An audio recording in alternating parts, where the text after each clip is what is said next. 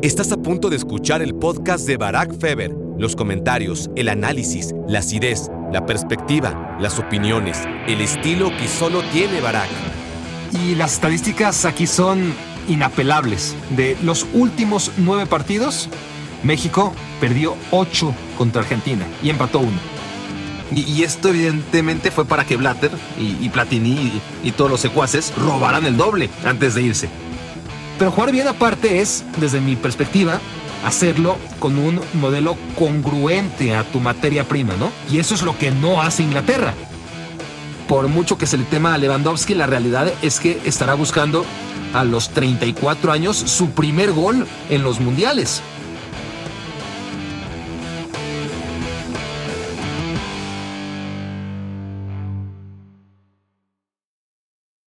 Hola, hola, hola, bienvenidos al podcast quincenal número uno del Orbe. Esto es Me quiero volver chango. Gracias por hacerme su cómplice para matar el tiempo. Hoy tocaba viaje a las estrellas, pero con esta nueva dinámica de hacer podcast una semana sí y una semana no. No calculé la quincena pasada, que fue el último episodio, que en dos semanas iba a empezar el mundial. Porque el mundial no empieza el 1 de enero del año del que hay mundial, ¿no? No, empieza el 1 de enero del 2010, 2014, 2018, 2022, no. El, mundial no empieza el día de la inauguración, cuando salen los equipos y suenan los himnos nacionales.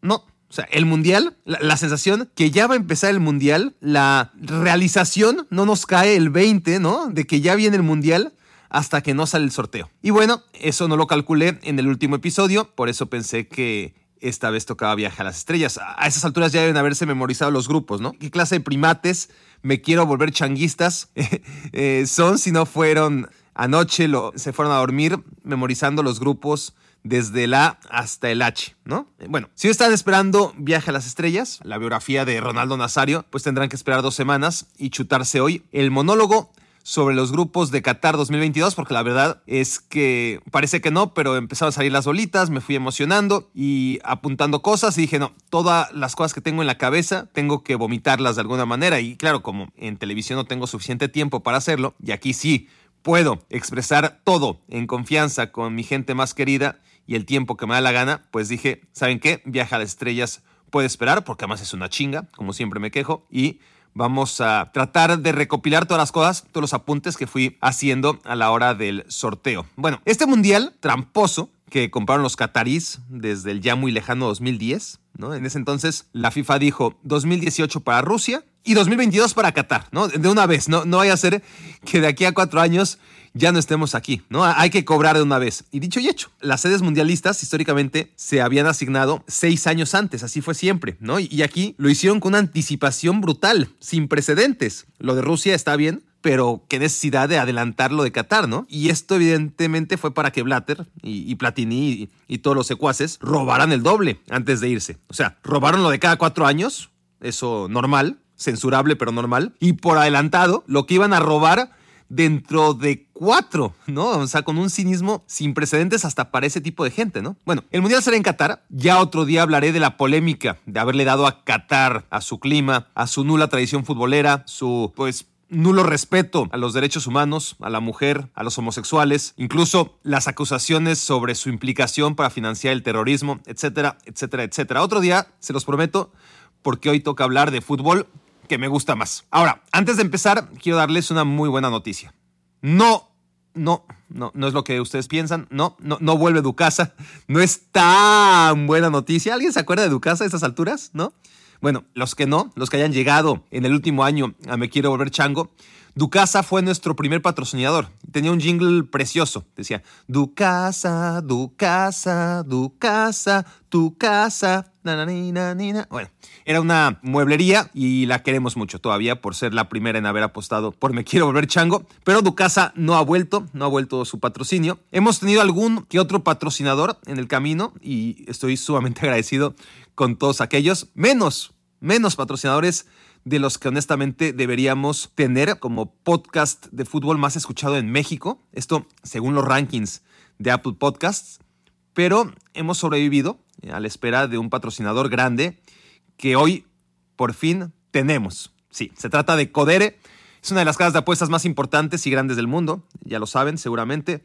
Y Codere ha apostado por Me quiero volver chango. Y yo les pido que hagan lo mismo, ¿no? Que literalmente apuesten por nosotros. Y, aquí hay un par de cosas que me incomodan un poco, para ser honesto, y se los voy a contar, con esta inconveniente naturaleza transparente que me caracteriza y que ya estoy muy viejo para cambiar, ¿no? O sea, otro tipo les diría, Apuesten, usen el código Juanito500, es una oferta exclusiva para miembros de Me Quiero Volver Chango, apuesten y ganen una lana, etcétera, ¿no? Y no, a ver, lo cierto es que lo más probable es que no ganen una lana, ¿no? Lo más probable es que pierdan esa lana, por eso tiene que ser poca. De eso se tratan las apuestas, de que la gente se entretenga, que está muy bien, que gane, que está increíble, pero que al final pierda su dinero. Esa es su razón de ser, ¿no? Y, claro que hay excepciones, y todos tratamos de ser esas excepciones, el listo que le gana al final a las casas de apuestas, pero a la larga son un negociazo, ¿no? Y, y lo son tanto que mírenlas, hay cientos o miles de casas de apuestas relacionadas al fútbol y al deporte, y es peligroso porque están en todos lados, o sea, patrocinan ligas, equipos, bueno, no, no, no, solo los patrocinan, ¿no? Son dueños de equipos también. Y eso es evidente, es un conflicto de intereses. ¿Cómo vas a tener un equipo de fútbol sabiendo que a lo mejor como casa apuestas te conviene en un momento determinado que ese equipo pierda, ¿no? Un partido, que ocurra una sorpresa. Y claro, yo, yo siempre estoy incurriendo en un conflicto de intereses. Todos los comentaristas deportivos que aceptamos promover las casas de apuestas, aun cuando sabemos el daño que le han hecho al fútbol, las apuestas en general, sobre todo las clandestinas, pero en general, históricamente el hecho que exista tanto dinero en juego y que se pueda apostar a cualquier liga, cualquier división del mundo, eso tendría que estar regulado, ¿no? Porque si hablamos de ligas hiper vigiladas, donde además juegan futbolistas que si no todos son millonarios, todos tienen una estabilidad económica, pues ahí no hay tanto riesgo. Lo que sí debería limitarse es que se pudiera apostar en cualquier liga y en cualquier división del mundo, ¿no? No solo el marcador, sino el número de tiros de esquina que se cobrarán en el primer tiempo, ¿no? Todo eso hace que a veces ciertos futbolistas caigan en la tentación y, cómo no, si hay mucho, pero mucho dinero en juego, ¿no? Y, y a las grandes mafias les salen las cuentas de por ahí comprar a X árbitro o jugador, ¿no? De, de una liga medio escondida y cobrar las jugosas ganancias del amaño. La pérdida, claro, por haber comprado al protagonista en turno, pero al final sale rentable porque ganas mucho más dinero del, invertido. Claro que en este caso las casas de apuestas son las víctimas, víctimas entre comillas, porque aún así la casa siempre gana. Eso no va a cambiar. Y mucho menos en fútbol, donde hay tres resultados posibles en lugar de dos. Es difícil apostar en fútbol. Es un deporte más caprichoso que cualquier otro, que suceden sorpresas y, y que no siempre gana el equipo favorito. El asunto aquí es que las apuestas están en todos lados, en los grandes canales de televisión y en los pequeños canales de YouTube, ahora en Me Quiero Volver Chango, y nosotros tenemos que estar agradecidos y aceptar porque ellos son los únicos que apuestan por nosotros. Si no es una mueblería bien intencionada en el fin del mundo como Ducasa, es muy complicado encontrar otro tipo de clientes, esa es la verdad. Y aquí lo importante es que entre todos, Codere es el que nos está patrocinando y es un gran patrocinador. Y ahora a mí como creador de contenidos, me corresponde justificar su inversión y hacer rentable esa inversión, esa apuesta por me quiero volver chango.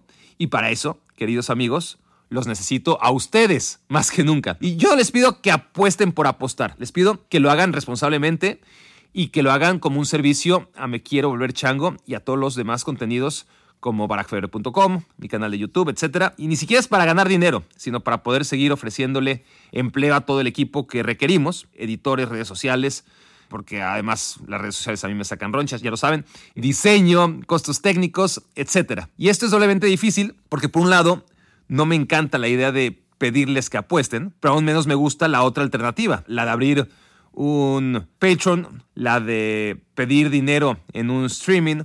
No, eso no podría hacerlo, no, no cuando tengo empleo afortunadamente, no cuando hay tanta miseria y, gente necesitada en el mundo. Me sentiría fatal, ¿no? Sabiendo que ese dinero, dinero que podría ser donado a causas mucho más urgentes, me lo donaran a mí, ¿no? Eh, cada vez que me dicen que pida dinero a través de estos medios, me rehuso, ¿no? No, no puedo hacerlo. Pero aquí es diferente. Aquí les pido literalmente que apuesten por mí, ¿no? Que traten de ganar, por mí y por mi equipo, que no estoy solo. O sea, Puede ser un win-win situation. Apuestan en Codere con el código que les voy a dar. Codere se da cuenta que soy rentable, ¿no? Que me quiero volver chango es un buen sitio para anunciarse porque cientos de personas están usando el código Barak500 Y encima puedes ganar a ver, puede pasar, ¿no? O sea, tampoco es un imposible para nada. O sea, no es un pago, ¿no? Es, es un dinero que con suerte, sabiduría y sabiendo cuándo retirarte, puedes duplicar o hasta triplicar. O, por lo menos, si eres inteligente, tienes suerte y no te enganchas, recuperar lo que invertiste. Eh, el, asunto es que haya movimiento, ¿no? Que entre gente con ese código. Barak 500 en codere.mx. No, no, no quiero que pierdan su dinero en Codere, quiero que se diviertan, porque ciertamente apostar le añade un interés a los partidos que muchas veces pues, no tienen por sí mismos, no tienen ese extra. O sea, como experiencia está bien, porque lo digo honestamente, porque muchas veces vemos un partido de fútbol y si nos ponemos a pensar un poquito ya valió madre, ¿no? Porque a fuerza llegamos a la conclusión, al absurdo, que ese partido que tanto nos está haciendo sufrir no va a cambiar un ápice nuestras vidas en lo más mínimo, ¿no? Y, eso en los partidos de nuestros equipos. Todos los demás, el resultado nos vale madre. Bueno, todos menos el del América, que, que siempre queremos que pierda, juegue contra quien juegue, al menos la inmensa mayoría. Pero, pero si apuestas, la cosa cambia. Te vuelves protagonista de alguna manera, te legitima. Ahora sí estás en una posición en la que se vale sufrir y se vale celebrar en torno a 11 desconocidos a los que tu existencia les vale madre, ¿no? Entonces puedes cambiar eh, las reglas del juego, puedes volverte tú un protagonista de él de cierta manera. Entonces, si apuestan sin volverse locos, la verdad está bueno. Háganlo en nombre de este proyecto, sabiendo que nos vas a beneficiar, que cuando acabe el periodo de prueba inicial de este patrocinio, podamos firmar por más tiempo, ¿no? De eso se trata de que me ayuden, que se vuelquen todos a codere.mx, ahí los quiero a todos y apuesten, apuesten por me quiero volver chango. Además, la verdad es que Codere tiene distintos códigos, según qué tipster o líder de opinión esté contratado, que, tiene a muchísimos en nómina. Y con Me Quiero Volver Chango nos están dando un trato de lujo, eh, la verdad, porque no entiendo, esta promoción de 500 pesos gratis no se la dan a cualquiera. De 100 a 200 varos sí, pero 500 no es tan fácil, que suelten un código de 500 y con nosotros lo están haciendo de arranque, ¿no? Así que meten ustedes un mínimo de 200, eso sí, hay que arrancar con 200 y tendrán un saldo de 700 por cortesía de Codere y me quiero volver chango. Así que después de todo este monólogo dedicado exclusivamente a anunciarles el patrocinio, por favor, no dejen de entrar a codere.mx, depositen un mínimo de 200 pesos y automáticamente van a tener otros 500, o sea, 700 pesos cuando se inscriban y utilicen el código BARAC500, esto en codere.mx. BARAC500, BARAC sin C, que hay gente que me escribe diciéndome que lleva 25 años conociéndome y sigue escribiéndolo con CK, no, BARAC500 es el código con el que les pido que apuesten. Y de nuevo, tómenlo como una apuesta por el proyecto, una apuesta por mí. Y, y si ganan, súper. Si pierden, pues de todos modos habrán contribuido a esta causa y, de antemano les estaré enormemente agradecido. a ver, quiero empezar con el grupo D. Hablemos de Francia. Sus rivales son Dinamarca, como en Rusia 2018, que le tocó Dinamarca y quedaron 0 a 0 en un partido terrible. El otro rival es Australia o Perú, el que gana el repechaje. ¿Y saben qué? A los dos los enfrentó también en Rusia 2018. Ese fue su grupo, ¿no? Que bueno, puede ser Emiratos Árabes aún, no lo descartemos. Juega Emiratos Árabes contra Australia y ahí sí, el ganador contra Perú.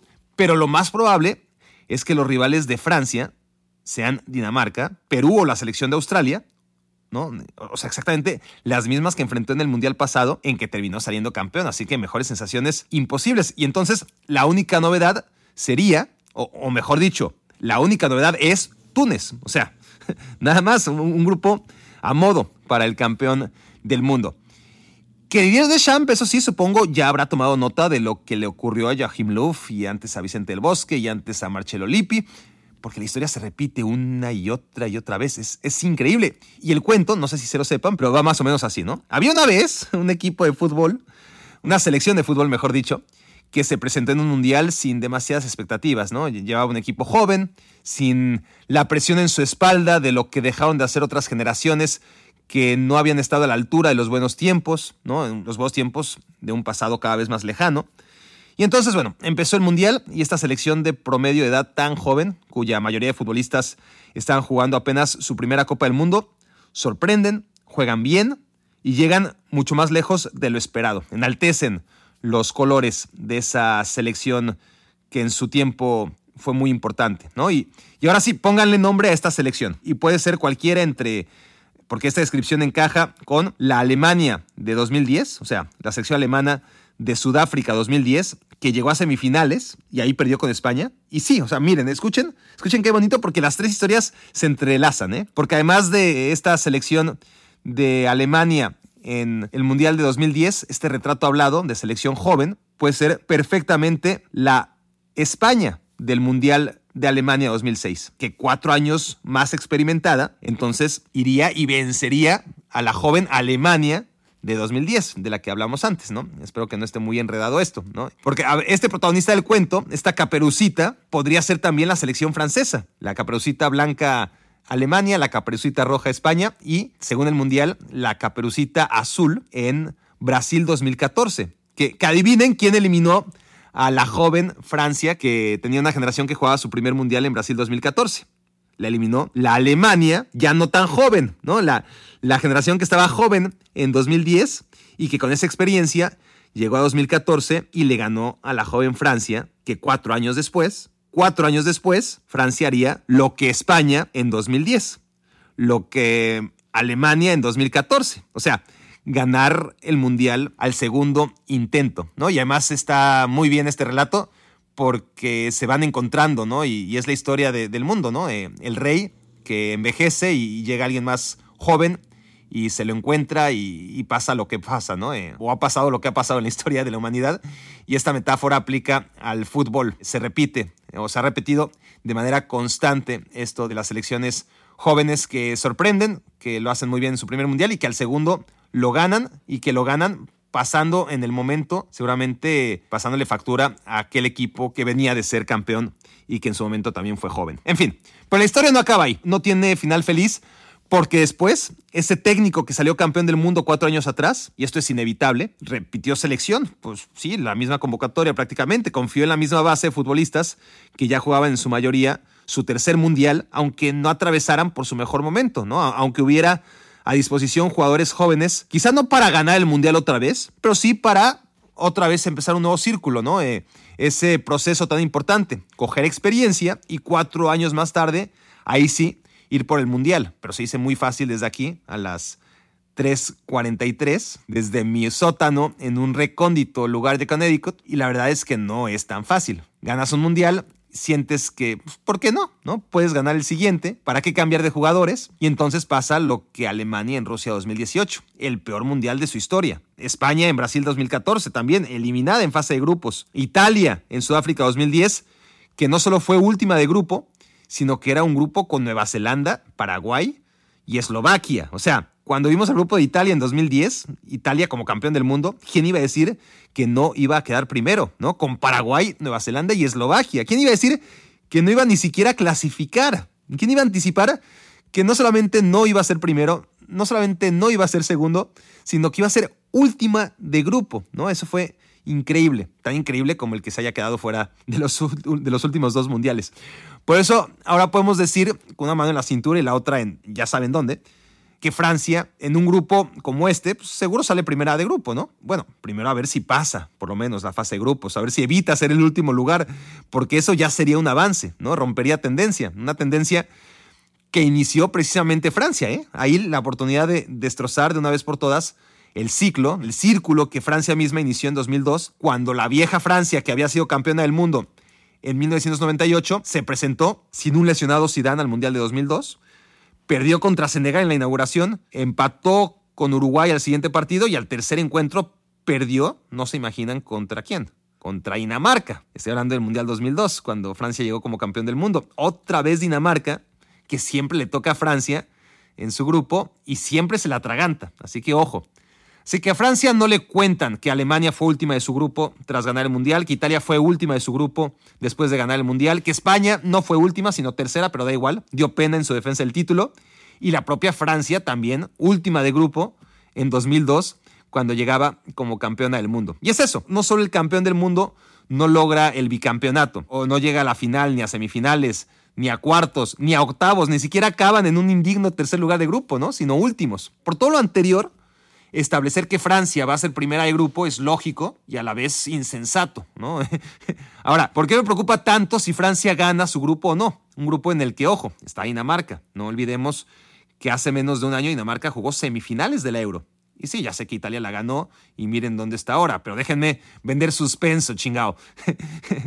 Porque ustedes saben, ustedes saben por qué me preocupa tanto que Francia sea o no líder de grupo. Porque estamos hablando del grupo D. Y México, al estar en el grupo C, llega a octavos de final. Si llega a octavos, supongo que lo hará, se cruzará entonces en ese partido de octavos de final o con Túnez, o con Emiratos Árabes, o con Australia, o con Perú, o con Dinamarca, o, lo más probable, con Francia. Porque lo normal, a pesar de todo lo que acabo de decir, es que Francia gane su grupo y que México, ya hablaremos de eso muy pronto, lo normal es que México quede segundo en el suyo. Ahora, todo el mundo pone a Francia como gran favorita, casi única favorita a ganar el Mundial. Tal vez no con tanta euforia como se decía que era la indiscutida favorita para ganar la Euro recién jugada el verano pasado, pero sí, es, es como si eso no hubiera pasado, como si no hubieran eliminado a Francia porque se pensaba Mbappé, Pogba, Griezmann, compañía, y ahora Benzema, tras tantos años, vuelve, ¿no? Que el resto mejor ni se presente, parecía el análisis, pero el resto se presentó, y entre ellos Suiza, y pasó lo que pasó, ¿no? Y la verdad a mí Francia sí que me deja dudas, yo no la veo ahora mismo como la gran favorita no por toda esa tendencia que creo honestamente va a romperse, ¿no? La de que el campeón del mundo es un desastre. Las tendencias están para advertirlas, para descubrirlas primero, y una vez que te diste cuenta que pasan por algo, pues atacarlas y destruirlas. Por eso son tendencias y, no leyes. No creo que vaya por ahí. Pero por lo que no me despierta tanta confianza la selección francesa, es porque si bien todavía falta mucho, hay que ver cómo llegan sus referentes a noviembre, diciembre, pero hoy mismo Mbappé y Benzema, perfecto, ¿no? Dos de los mejores del mundo y suficientes para establecer que Francia es una de las grandes favoritas por ese potencial, porque además no están solos, hay un montón de jugadores franceses en los mejores equipos del mundo, ¿no? Christophe Nkunku le está rompiendo como nunca, o sea, realmente está poniendo la Bundesliga de cabeza con el Arbe Leipzig, pero ¿se hará de por enterado? Y si sí, ¿dónde pone en Kunku? Cuando ya tiene a Mbappé, a Benzema, y ahí es a donde voy, a Griezmann. No tiene pinta que Griezmann levante su nivel de aquí a ocho meses, ni Paul Pogba tampoco. Y es verdad que suelen ser jugadores que rinden muy bien con su selección al margen de lo irregulares que vienen siendo ya desde hace muchos años a nivel de clubes. Eso es verdad. Y a lo mejor Griezmann y Pogba se conectan con Mbappé y Benzema, ¿no? Algo que no ocurrió mucho que digamos durante la Eurocopa. Y aparte tienes a un Engolo Kanté que si bien ha dado unos pequeños tumbos, no está siendo ahora mismo titular indiscutible en el Chelsea, pero nadie puede dudar de Kanté.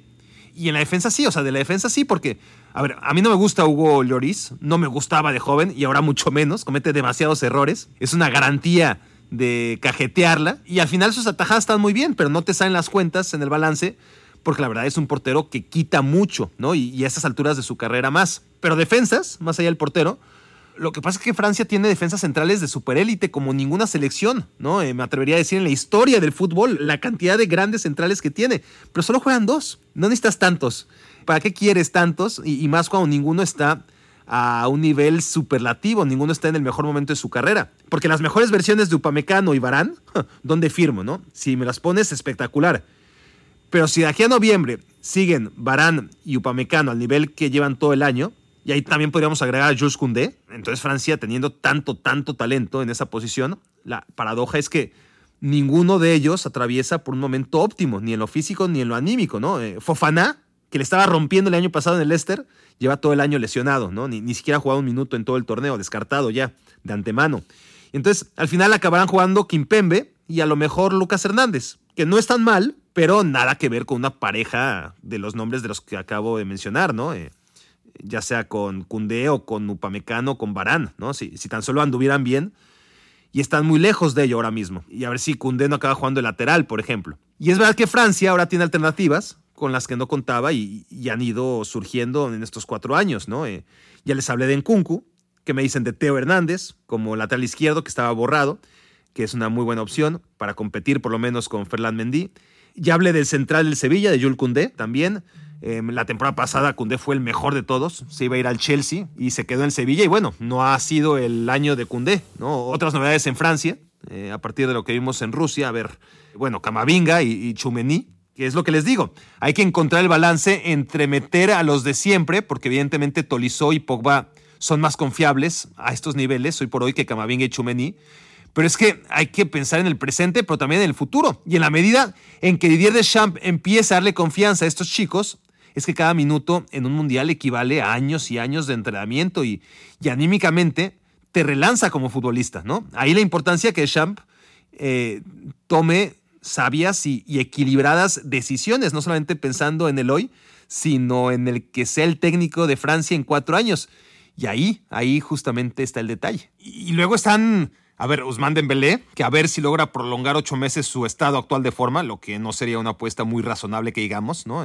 Y cracks como Fekir o Coman, en fin, mientras hablo me convenzo a mí mismo que estoy mal, ¿no? Que, que nadie como Francia, nadie mejor parado que Francia para ganar el Mundial de nuevo, dos veces seguidas, ¿no? Hito que solo lograron Italia en 1938 y, y, Brasil en 1962. O sea, nadie en el fútbol moderno lo ha logrado. Y bueno, creo que ya me extendí lo suficiente con la selección francesa, pero creo que merecía esta consideración de haber iniciado con ellos en su calidad de campeones del mundo. Pero vamos a darle más celeridad a esto, que solo quedan 31 selecciones. No, nada más quedan 28, porque una vez analizado el grupo D, evidentemente hay que pasar al grupo C. La selección mexicana que, lleva un rato enferma, siempre se enferma antes de los mundiales, y a lo mejor todo lo que necesita es vitamina C, ¿no? Para sentirse mejor. Siempre pasa. A veces es vitamina A, vitamina B, D, no sé, no me acuerdo de las letras de los grupos que le ha tocado, pero eh, sí de lo que ha pasado, ¿no? Eh, es lo de menos. Esta vez es vitamina C y lo que importa es que la fase de grupos de los mundiales ha sido históricamente el nirvana mexicano, ¿no? La felicidad del aficionado, la ilusión que le genera la selección mexicana está ahí depositada, encapsulada en los grupos de cada cuatro años, en los partidos de la fase de grupos y, y el escepticismo primero, porque eso sí, nunca cambia, pero luego va creciendo, ¿no? Y transformándose en, en ilusión, en alegría, fe y luego hasta la soberbia la soberbia de pensar que, que, estamos para campeones del mundo. Cambiamos muy, muy rápido. Todo eso en solamente tres partidos antes de que ya saben lo, lo, que pasa en el cuarto, ¿no? Pero por todo, por todo ese proceso hemos pasado en la fase de grupo, ¿no? De, del escepticismo a, a la ilusión, a la alegría y después la soberbia. E, ese es el paso y después, obviamente, aterrizar en la realidad. Ese siempre es el proceso que experimentamos los aficionados mexicanos en una Copa del Mundo y particularmente en la fase de grupos. Y para ello tendremos, para primero aterrizar, quiero decir, ¿no? Y, encontrarnos con nuestra realidad en octavos de final, pues primero tendremos que superar a Polonia, que es una selección más o menos de nuestro nivel, pero sin nuestra experiencia, ¿no? Que, que debería ser un factor fundamental. Ese es el partido. Luego México podrá ganarle a Argentina y perder con Arabia Saudita. Podría pasar, ¿no? Eh, no, no es muy probable. O un empate lo cambiaría todo. Pero podemos presupuestar, si somos realistas, sin caer en exceso de complejos, pero tampoco en exceso de confianza, podemos presupuestar que México perderá con Argentina y vencerá a Arabia Saudita. Entonces el partido clave es ese. Eh, porque dirán, no, no, a ver, siempre se dice que México pierde contra Alemania y al final gana. Siempre se dice que México va a perder contra Brasil porque juegan en Brasil y, y empata. Sí, pero Argentina ha sido diferente, ha sido diferente. Entonces, podría pasar que México no pierda, pero lo normal es que por tratarse Argentina pierda. Ya, ya hablaremos de eso, pero para lo que voy, porque no me quiero desviar tanto, es que es el primer partido el clave, ¿no? Y el primero, no solo por ser el momento psicológico que puede causar una victoria o una derrota en ti, sino sobre todo en los rivales. O sea, el primer partido lo condiciona todo, todo lo demás, ¿no? Pero sobre todo, aparte de que es el primer partido, es contra tu igual, ¿no? Contra el equipo similar que tienes el grupo. No es inferior como Arabia Saudita, no es superior a Argentina. Aquí hay que ganarlo. Que ellos tienen a Lewandowski y nosotros no, cierto. Tienen esa ventaja y, es considerable, ¿no? No nos vamos a engañar. Pero Lewandowski tendrá que hacer lo que no ha hecho nunca hasta ahora, ¿no? Brillar con su selección. O, mejor dicho, su selección Polonia tendrá que hacer lo que no ha podido hasta ahora, hacer brillar a Robert Lewandowski, ayudarle la mitad de la mitad de lo que le ayuda el Bayern, que Zielinski sea su Thomas Müller. Bien, puede ser. Pero el resto, ¿no? El tema es que hay un jugador top en este equipo, bueno, dos, porque el portero impronunciable Wojciech Szczesny, yo tardé años en aprender a pronunciar su apellido. Szczesny me sale bien, pero cuando lo tengo que acompañar del Wojciech, el nombre ya no. Ya me quedé sin ganas de aprender su nombre, eso se me complica más. Así que dejémoslo en Stesney, que aunque esta temporada no han dado tan bien, sobre todo al principio, donde se comió goles increíbles en la Juventus, que hasta ahora le están costando, ¿no? Eh, el que perdiera puntos al inicio, que poco a poco ahí va remontando, pero parece demasiado tarde en la Serie A. Pero el polaco es uno de los mejores del mundo, más allá de ese mal inicio en esta temporada. Entonces, son ellos tres, ¿no? Lewandowski en un nivel superlativo, como el mejor jugador del mundo de los últimos dos años, qué fácil se dice, ¿no? Pero México va contra este futbolista que ha ganado los dos últimos premios al mejor del año. Stesne es un jugador de segundo escalón, ¿no? Eh, vamos, pero, segundo escalón si hablamos de superélite, pero sigue siendo uno de los cinco o si quieren diez mejores porteros del mundo.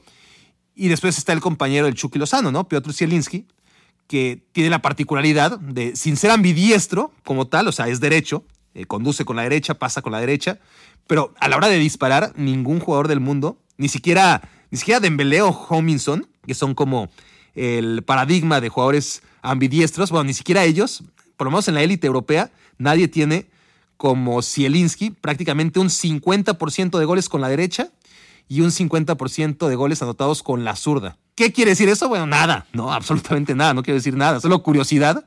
Pero bueno, aguas con el disparo de media distancia de Zielinski porque dispara de todas, todas y lo hace muy bien con las dos piernas. Entonces, hay un jugador en el primer piso, o al revés, en el penthouse del fútbol, y ese es Lewandowski. Luego hay otro que vive ahí abajo, pero también en un piso muy, muy, muy alto, como eh, inmediatamente debajo de ese penthouse, y ese es el portero Stesne. Y debajo de Stesny, en un tercer piso, de arriba para abajo, ¿verdad? estaría Zielinski, que a lo mejor, a lo mejor es un top 100 del mundo, top 150, o sea, está al nivel de Lozano, ahí más o menos, sin ser un figurón, son futbolistas cotizados en un equipo como el Napoli.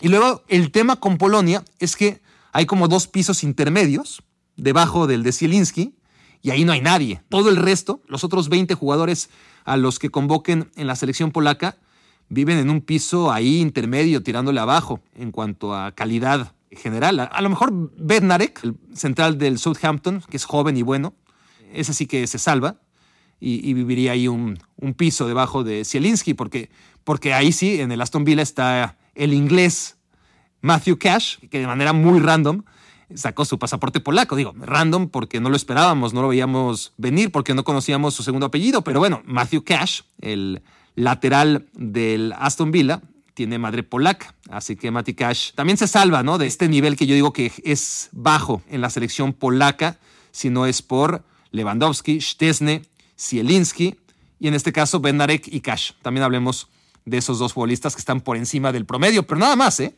Nada más. Y, y volviendo a Lewandowski, sí es cierto que ha metido un chorro de goles con Polonia, setenta y tantos, ¿no? Una barbaridad, pero casi todos en amistosos y en eliminatorios, porque a la hora buena y, no estoy diciendo que necesariamente sea su culpa, pero ha sido la realidad a la que se ha expuesto. A la hora buena, la Euro 2012, en la que fueron locales, su primer torneo internacional, un gol. Nada más un gol contra Grecia, ¿no? Y, decepción total porque, porque Polonia era el anfitrión y, y claro, tenía muchas esperanzas en Kuba Blaszczykowski y en Stesny y en Piszczek y por supuesto en Lewandowski, ¿no? Y, como anfitrión no logró hacer un buen torneo y, y, Lewandowski en particular solamente metió un gol. Y bueno, es verdad, esto no se le reconoce tanto a, Lewandowski, que ahora ya nos acostumbramos a ver a Polonia en los grandes eventos, ¿no? Mundial y Euro cada dos años, pero Polonia se ausentó muchísimo tiempo, ¿no? Eh, Polonia que en los 80 era súper poderosa, en los 70 y en los 80, que llegó a semifinales de Alemania 74 y de España 82. Fue una época esos 10 años entre el 74 y el 84, que Polonia ganó un oro olímpico, una plata olímpica y dos bronces mundiales, llamémoslo así, ¿no? Dos terceros lugares en la Copa del Mundo, porque no es que solamente fuese semifinalista en Argentina 74 y en España 82, sino que en ambas era un equipo tan fuerte que ganó el partido de consolación, ¿no? El, el tercer lugar. Pero es cierto que, que Polonia desapareció muchos años de la élite y sigue sin volver del todo, ¿no? Pero, al menos con Lewandowski está apareciendo en mundiales, en Eurocopas. Eh, no clasificó al Mundial de Brasil 2014, eso sí. En la Euro 2016 anotó Lewandowski otra vez un golecito y gracias. Jugó su primer Mundial hasta Rusia 2018 y fue una decepción total, ¿no? A, a pesar que su grupo se antojaba para meter unos cuantos goles. O sea, Japón, nada, cero goles. Senegal, en blanco. Colombia, cero. O sea, Polonia llegó como cabeza de serie al Mundial pasado, no lo olviden. Eh, y cosas del algoritmo del ranking FIFA, ¿no? Polonia se dio cuenta que jugando pocos partidos amistosos, ahí iba regulando y consiguió esa cabeza de serie que karma no le sirvió para nada, ¿no? Porque quedó eliminada por Japón y por Colombia. Y no solo eso, sino que si Senegal quedó fuera en ese grupo fue por el último recurso de desempate, ¿no? El, fair play, porque estaban empatados Japón y Senegal en todo, en puntos, en goles, en diferencia, en el resultado directo. Ah, pero Senegal tenía más amarillas, entonces fuera, ¿no? Y, y Polonia como cabeza de serie, bien, gracias. Cero goles de Robert Lewandowski y último lugar de grupo. Así que por mucho que se le tema a Lewandowski, la realidad es que estará buscando a los 34 años su primer gol en los mundiales. Porque bueno, finalmente está lo del verano pasado, ¿no? La Euro, donde otra vez Polonia ganó un solo punto en la fase de grupos. Fue último lugar tras empatar con, Eslovaquia, perder con Suecia y, perder con España, ¿no? Y, y eso sí, ahí Lewandowski metió tres goles. A título personal no decepcionó tanto más bien dio la sensación de que él hace todo lo que se puede, ¿no? Eh, había metido dos goles en toda su carrera de euros, ¿no? Eh, y bueno, en mundiales ya dijimos que nunca ha anotado. Y bueno, aquí metió tres, pero no sirvieron de nada, literalmente de nada. Gol contra España, Polonia perdió 2 a 1. Dos goles contra Suecia y Polonia perdió tres goles a dos, ¿no? Entonces, por todos estos antecedentes, soy optimista, ¿no? Porque, además, además está la eliminatoria, que si bien es cierto que ganaron y ganaron bien, los polacos son una selección muy dura y rejega, ¿no? Y difícil de partir como es Suecia. Fue un partido muy parejo y, tuvo la suerte Polonia de jugarlo como local. Eso primero. Luego, que a su primer rival, Rusia, la, la descalificaron. O sea, mientras todos los demás equipos que cayeron al repechaje tuvieron que ganar dos partidos para meterse al Mundial, Polonia solo requirió uno, y en casa. Y además, en el primer tiempo podríamos decir que superada, ¿no? O sea, luego un penal absurdo, Lewandowski anota, y, Suecia se desespera y, casi que pudo acabar en goleada, ¿no? Y, y si Polonia fue a dar al repechaje es porque no pudo con Inglaterra y no hay vergüenza alguna en ello. Pero es que su grupo era muy, muy asequible con San Marino, Andorra, o sea, ya que toque uno de ellos es buena suerte, San Marino o Andorra, pero los dos, o sea, son ahí local y visitante, dos partidos, 12 puntos seguros, ¿no? Y entonces sus únicos rivales reales fueron Albania y Hungría. ¿no? En ese grupo, pues estaba fácil. Así que Polonia no es un equipo temible.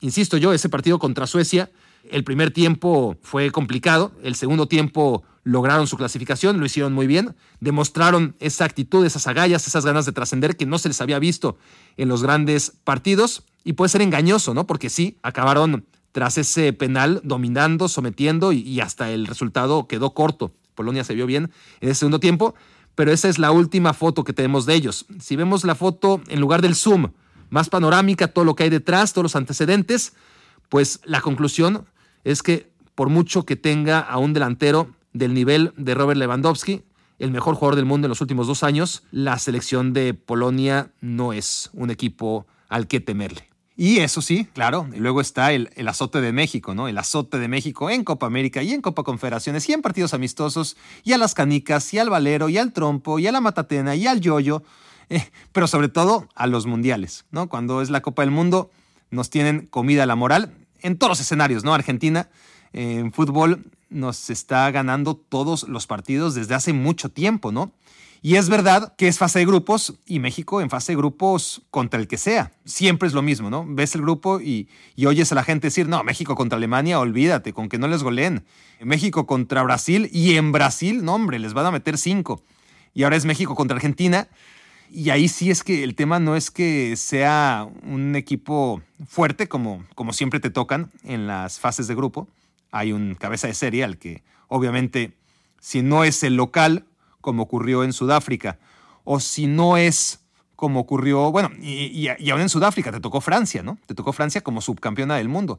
Y en 2014, aún como cabeza de serie, pues te tocó Portugal.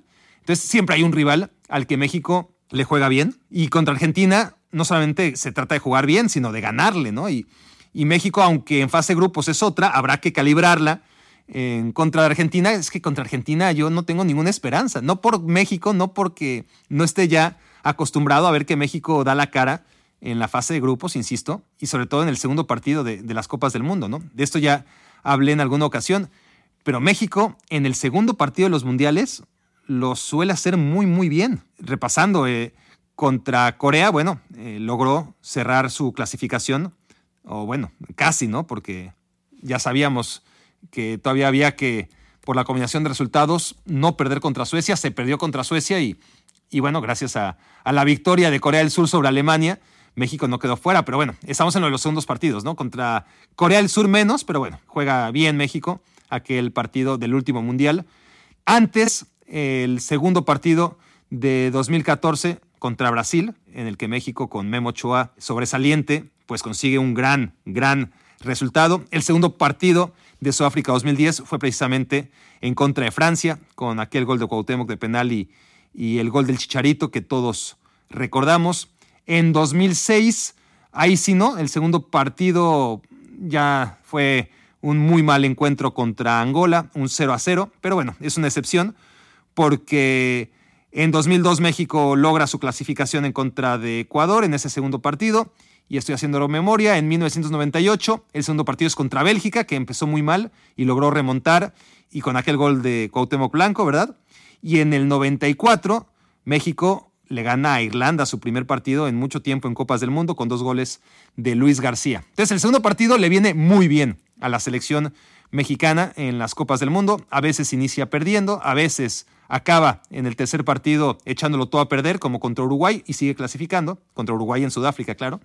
Y el segundo partido suele ser muy, muy bueno. Entonces, estadísticamente eh, está esta inercia positiva de México en los mundiales, en las fases de grupo, en el segundo partido pero es contra Argentina otra vez, ¿no? Y las estadísticas aquí son inapelables. De los últimos nueve partidos, México perdió ocho contra Argentina y empató uno, Y la última victoria mexicana hay que remontarnos antes de esos nueve partidos a la Copa América 2004. Ramoncito Morales metió un gol bastante temprano y, y el partido quedó así, 1-0, con ese equipo que dirigía Ricardo Antonio Lavolpe y que acabó siendo goleado por, Brasil en los cuartos de final. Pero bueno, esa fue la única victoria porque no solamente es que después de eso México tenga a Argentina como padre, sino que antes de eso parecía que esa victoria rompía con la hegemonía de los argentinos sobre México, porque cuando le gana México a Argentina en 2004, también venía arrastrando ocho partidos sin ganarle a la albiceleste y, y además la mayoría de ellos derrotas. Es decir, de los últimos 18 partidos México contra Argentina, la única victoria fue ese partido. Solamente ese partido de Copa América Perú 2004, en el que con gol de Ramón Morales México vence a Argentina. Todos creo que nos acordamos de ese encuentro, pero los otros 17 México los perdió o algunos los empató, ¿no? Pero dentro de todos esos, obviamente tenemos en clave mundialista como trauma, porque todas las derrotas, aunque sean amistoso, es como una, una piedrita más, ¿no? Eh, que se nos encaja en el zapato. Todas duelen. Pero hay de piedritas a rocas, ¿no? Que se nos ensartan y que no podemos mover de nuestros corazones. Y, los traumas contra Argentina están encabezados por el partido de Alemania 2006, claro, con ese gol de Maxi Rodríguez, que ya he hablado en otra ocasión, me tocó vivirlo en el estadio y, y, la verdad es que en ese momento no lo lamenté demasiado. Si quieren saber por qué, bueno, para anécdotas, ahí está la explicación. Sudáfrica 2010, también otro trauma terrible, ¿no? Porque porque Argentina no traía nada, no traía nada. Bueno, traía muy buenos jugadores, obvio, muy buenos jugadores, pero jugaba muy mal esa selección argentina y aún así nos ganó con mucha facilidad y con detalles como el fuera de juego clarísimo de Carlos Tevez y, y el error terrible, el oso de Ricardo Osorio, ¿no? aquel duende que, que le salió de repente y, y, le hizo plática y Osorio increíblemente se puso a platicar con el duende y perdió el balón. Y bueno, México y Argentina se han enfrentado no solamente esas dos veces, sino que hasta tres veces en la historia de las Copas del Mundo, porque todo empezó mal parido desde Uruguay 30, cuando México le hizo tres goles a Argentina, ¿sí? México tres, pero Argentina hizo seis, ¿no? México tres, Argentina seis, en el primer duelo entre estos dos países en Copas del Mundo, que siempre han sido a favor de Argentina. Pero bueno, esto de que sea el segundo partido, más allá de, lo que estamos diciendo, ¿no? Que, a México históricamente le viene muy bien el segundo partido, hay aparte dos lecturas, ¿no? A ver, una, que cuando te enfrentas a uno de esos equipos de arranque, a un cabeza de serie de arranque, puedes sorprenderlo. O sea, todavía tienen margen de error. Es decir, Alemania, ¿no? Le ganaste en el debut, pero no debió ser a priori el fin del mundo para Alemania. si bien acabó siéndolo, ¿no? Pero eso fue porque después perdió contra Corea el último partido. O sea, los deja sin margen de error, pero enfrentarte a una potencia al inicio, o sea, en el primer partido o al final, en el tercero, pues dependiendo de los resultados previos, se antoja lo ideal, ¿no? A, lo mejor no, porque te lo, te lo, enfrentas en el tercer partido y, es a ganar o morir, y aún así ya hay tanto nerviosismo que, que puedes tú aprovecharlo, como le pasó precisamente a Alemania en contra de Corea del Sur, ¿no? Corea del Sur eh, logra ganarle a una Alemania que necesitaba ganar a fuerza. Entonces sí, lo mejor es enfrentar a esos equipos en el primero o en el tercer partido, porque a lo mejor para el tercer partido lo normal es que ya estén clasificados y con seis puntos, y en el primer partido pues todavía no están entonados y, suelen ir de menos a más estas elecciones, así que hay que agarrarlas en el primer encuentro, pero cuando el sorteo te pone a una cabeza de serie y sobre todo a la selección argentina con todos los antecedentes que hay entre México y Argentina en el segundo partido, pues la cosa se antoja peliaguda, honestamente, ¿eh? porque Argentina, a ver, pongámonos en el contexto, ¿no? Argentina ya venció a Arabia Saudita, eso casi que por descontado, es fútbol y hay que jugar el partido, pero, pero asumamos que Argentina ya venció a Arabia Saudita y va a jugar contra México buscando su clasificación, ¿no? Sabiendo que si le gana a México, olvídate ya del partido de Polonia, Argentina está en octavos de final, ¿no? Y, y México lo que tiene que hacer es de encargarse que, que Argentina no se lleve esos tres puntos, porque además de que México obviamente debe perder los menos puntos posibles, porque de eso se trata, pues está el factor que por ahí, si Argentina suma 6 de 6, igual podría pasar que se relaje contra Polonia en el último partido.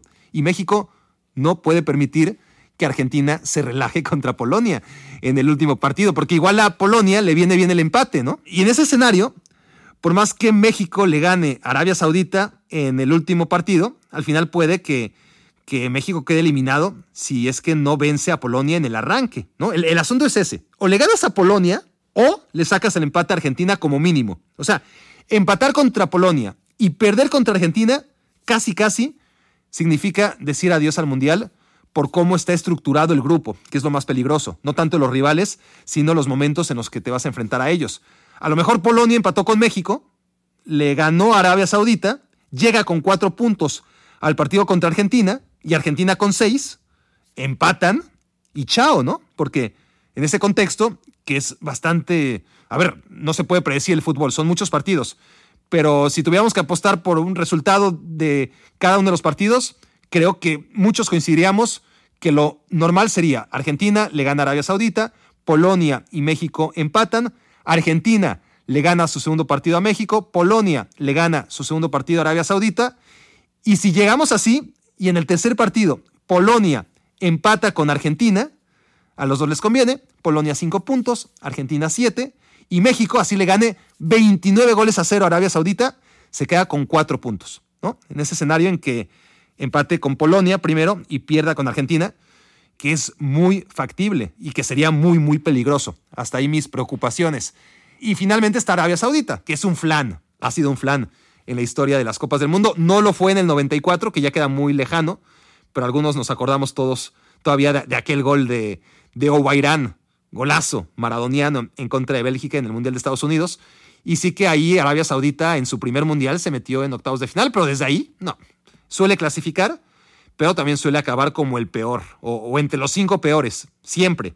Y, se lleva una goleada seguro, al menos una, ¿no? Aunque es cierto que en el Mundial pasado, tras empezar dando pena en la inauguración contra Rusia, pues acabó ganándole a Egipto en un buen partido, si bien ya era un Egipto también eliminado y, y con un Mohamed Salah ya muy disminuido, ¿no? Que por cierto, Salah es la gran ausencia del Mundial, ¿no? Ah, hay cuatro grandes ausencias, desde mi punto de vista, dos colectivas, que son Italia y Colombia, con grandísimos jugadores ambas en todas las líneas. Si me preguntas por uno, pues Federico Chiesa, obviamente dentro de todos los futbolistas que podríamos hablar de colombianos e italianos, pero no me quiero desviar del tema. Pero colectivamente, sí, Italia y Colombia, pero individualmente, a ver, aparte de que se pierde a uno de los mejores porteros del mundo desde hace rato con Jan Oblak, eso ya lo tenemos asumido, que Probablemente Escocia se quede en el camino, es lo más probable, y ahí está el mejor lateral izquierdo del mundo para mí, que es Andy Robertson. Pues las verdaderas superestrellas que se van a perder el Mundial son dos, ¿no? Erling Holland y, Salah. Luego hay muchos más, como, como Mares también, ¿no? Que, que, también podría considerarse una superestrella. Está siendo el jugador más determinante del Manchester City esta temporada.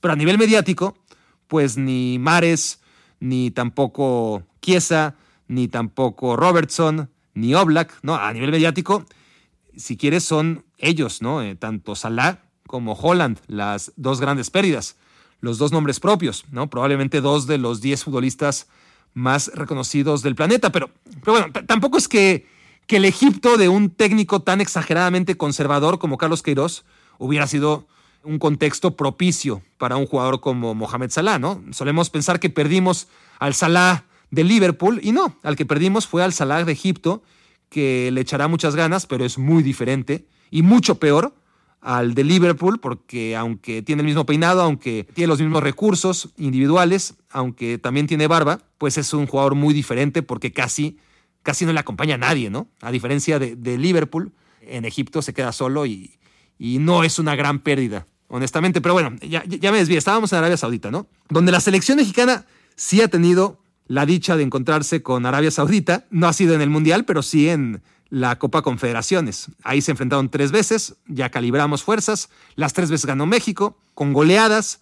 Si tomamos en cuenta los tres partidos, si hacemos un marcador global de las tres veces que se enfrentaron México y Arabia Saudita, sacamos 12 goles para México, uno para Arabia Saudita.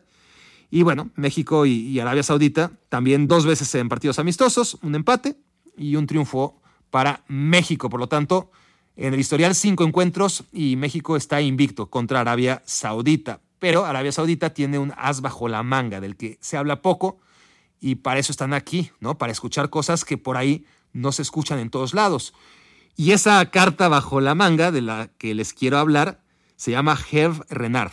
No juega, no juega, sí que llama mucho la atención desde la banca, camisa blanca, pero no sé cuántas camisas blancas tiene, pero es un blanco que, que ya quisiera el Real Madrid, ¿eh? Blanco, blanco, blanco, sus, camisas blancas siempre fuera del pantalón, desfajado, pelo largo, creo que ya ahora que, está acercándose a los 60 años se ha cortado un poquito el pelo, eso es un galán de cine, Gerranar es realmente no solamente un galanazo, sino que es Rey Midas, todo, todos los objetivos que se ha propuesto en su carrera los ha cumplido, al menos a nivel selección.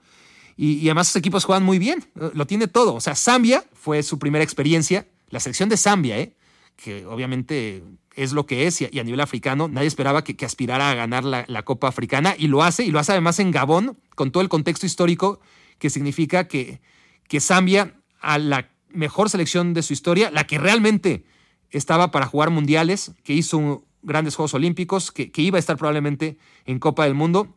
Esa Zambia liderada por Kalusha, Kalusha que sabemos no abordó ese avión, pero esa Zambia se estrella en territorio gabonés y es en Gabón donde Zambia regresa y logra 18 años después, me parece, ganar la Copa de África y eso con el liderazgo increíble de su técnico Herb Renard, ahora técnico de Arabia Saudita. Pero es que no solamente fue eso, sino que Zambia le gana contrató pronóstico la final de aquella Copa Africana a Costa de Marfil. Costa de Marfil súper favorita, obsesionada con ganar la Copa África, perdió muchas finales y dijeron, bueno, traigamos al técnico de Zambia y les funcionó porque el técnico de Zambia, Renard, por fin hizo campeón a Costa de Marfil, que tenía esa obsesión, ¿no? De, de que grandes generaciones de Yaya Touré y Drogba y compañía no lograban ganar la Copa Africana hasta que no lo hicieron bajo el mando de este técnico que ya debutó en los mundiales con Marruecos, lo hizo hace cuatro años, una pena que le tocó un grupo dificilísimo con Portugal y con España, además de Irán, pero jugó muy bien. O sea, la, sensación de qué bien juega el fútbol Marruecos, ¿no? Todavía se nos queda a muchos en la retina y ya está, es una pena, honestamente, que Gerrenar, tan buen entrenador, tan gran líder, acabe en Arabia Saudita.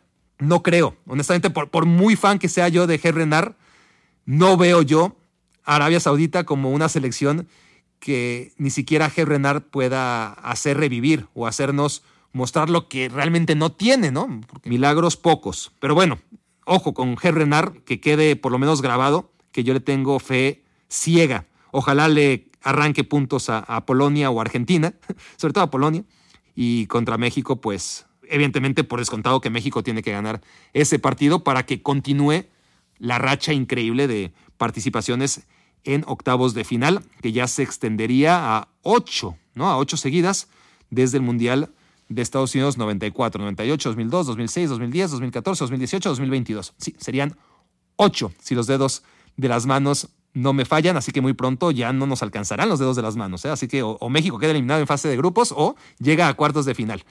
Bueno, ya hablé de los grupos más relevantes para nosotros como mexicanos, la mayoría de nosotros como mexicanos, saludos a todos los que no lo son, por supuesto, y, gracias por estar interesados de todas formas en, en lo que tengo que decir sobre las elecciones que no son México, o quizás no tan a fondo como México, porque al final saben que, que en México ustedes el 95% de primates mexicanos saben que esto se reduce a, ese último encuentro, el de los octavos de final. Todo lo demás es, es vender, es vender pesimismo o vender ilusión y que si el técnico se va, si el técnico se queda, a veces se va, a veces no, pero el nivel del fútbol mexicano alcanza para eso, para avanzar, pero no mucho más allá. Y luego dependes de, la suerte de, de ese cruce, y en ese cruce no ha habido suerte, en el cruce de octavos de final, México, bueno, sí que ha habido suerte, ¿eh? porque contra Estados Unidos, ¿qué más quieres? Te tocó Estados Unidos y, perdiste.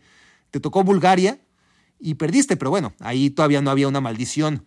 Era todavía la maldición de los penales, ¿no? Eh, no sabíamos que ese duelo contra Bulgaria en los octavos de final de Estados Unidos 94 iba a ser el primero de siete partidos consecutivos en los que México se perdió la posibilidad de acceder al quinto partido. Entonces, Sí, todo se reduce. Cuatro años, y en este caso cuatro años y medio, todo a ese cruce y todo apunta que ese cruce, si es que se da, si México avanza como debería avanzar, sería contra Francia. Y bueno, es muy probable, honestamente, que, México se reduzca otra vez, esos, se encapsulen esos cuatro años que han pasado entre mundial y mundial. Insisto, cuatro años y medio.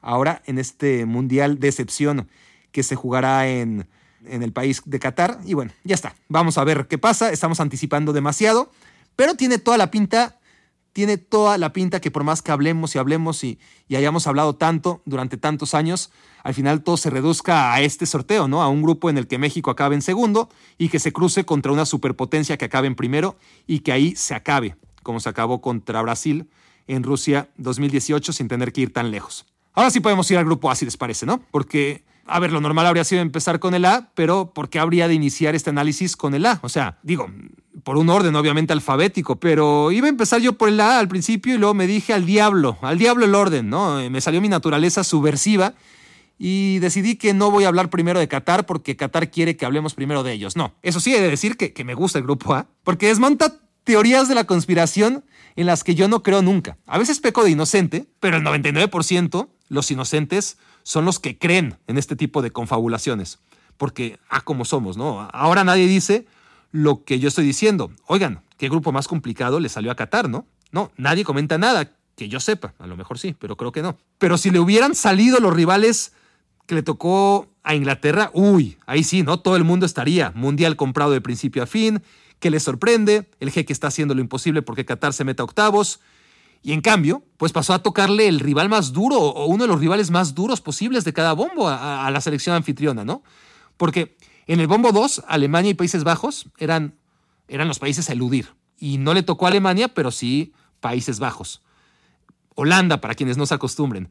Para mí los más potentes, ¿no? Las mayores amenazas del bombo 3 eran Serbia y, Senegal. Y, y, a Qatar no le tocó ninguna de las otras seis que eran mucho más asequibles en ese bombo 3, sino Senegal, el campeón de África. Y por último, tienes el bombo 4, ¿no? Por ahí lo peor era Canadá, Ecuador y Gales, si es que califican Gales, claro, pero porque a Gales esto aparte aparte se le hizo una injusticia, porque Gales acabó en el bombo 4 y esto porque al no poder disputar su partido de reclasificación o al ser este aplazado más bien, Gales que venció con dos brillantes goles de Gareth Bell a Austria, a la Austria de Álava y Savitzer, pues tiene que esperar a tiempos mejores para buscar su boleto contra Ucrania o Escocia, ¿no? Duelo aplazado por evidentes y, desesperantes razones.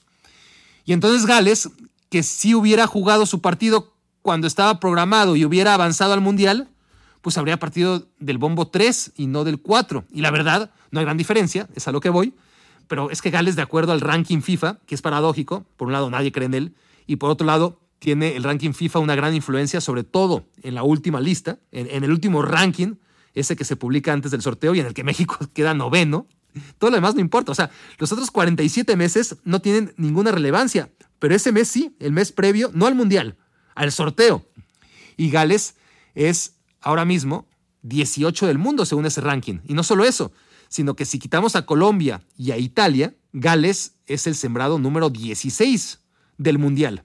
Y aún así, en lugar de acabar como sembrado número 16 en el bombo 2, acabó en el bombo 4, ¿no? Lo mismo que Perú, que por no estar clasificado al día del sorteo, pues cayó hasta el bombo número 4. Claro que al estar Qatar en el bombo número 1, pues todas las demás plazas se tienen que desplazar, ¿no? Un, un nivel y eso, pues, quieran o no, afecta, afecta muchísimo al sorteo y, y el sorteo, pues al estar todo tan ya, no todo tan, pero mucha parte de él tan prefabricado, entonces ya tiene pocas sorpresas. sobre todo en un mundial como este, en el que la única novedad es Qatar. Qatar y, en parte Canadá, ¿no? Canadá porque no la hemos visto nunca.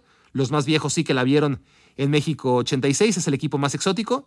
Y Qatar como anfitrión y, y nada más. Todas las demás no solo es que no estén debutando en Copas del Mundo, sino que no es que regresen después de mucho tiempo, es que ahí estuvieron la gran mayoría en 2018, la gran mayoría estuvieron en 2018 y los que no estuvieron en 2014. Nadie de las selecciones, salvo Canadá y Qatar, ya veremos si Emiratos Árabes logra dar dos campanadas, porque de lo contrario, Perú también estuvo en el Mundial pasado, Australia también estuvo en el Mundial pasado y en varios de los últimos, es una presencia permanente.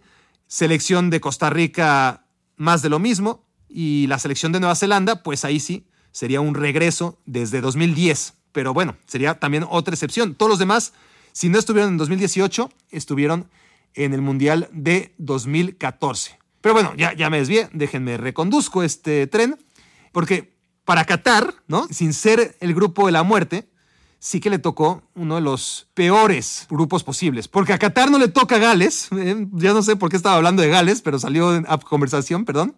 Pero sí Ecuador, ¿no? Que era de las más temibles del Bombo 4. Ya, no se preocupen, tengo de nuevo el volante en las manos, derrapamos un poquito, pero aquí estamos.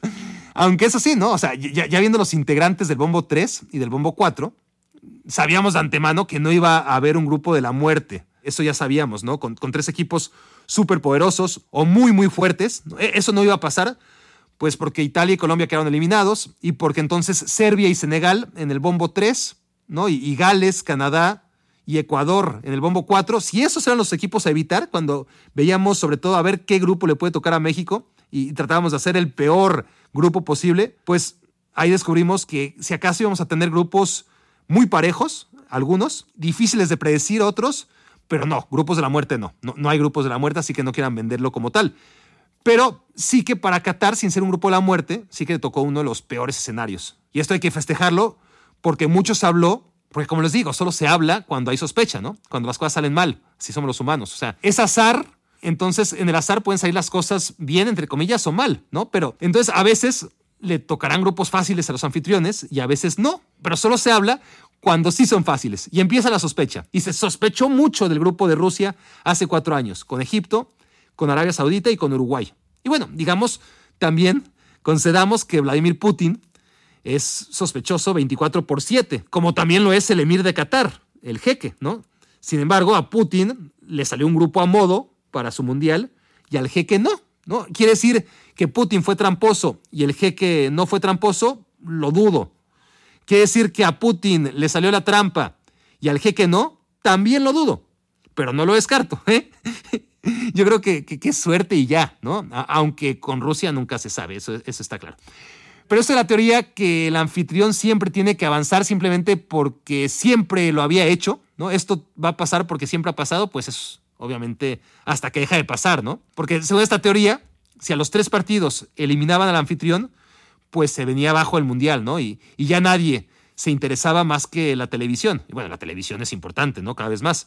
Pero eso que el ambiente se cae y todo eso puede ser cierto, pero, no es suficiente razón para sospechar, ¿no? La, la derrama económica ya está en marcha y da igual. Lo que pasa es que vimos cosas raras también, hay que decirlo, sobre todo en Corea y en Japón 2002. No tanto con Japón, pero sí con Corea. Y venía muy bien a la coorganización que al menos uno de los dos anfitriones de aquel mundial siguiera avanzando, ¿no? Le, daba mucho colorido al mundial, aunque a costa de qué, ¿no? De, sospechas que, que, siguen hasta el día de hoy, que no le hacen nada bien al fútbol ni a la Copa del Mundo. Por eso yo no creo en ellas, porque no conviene asumir el riesgo.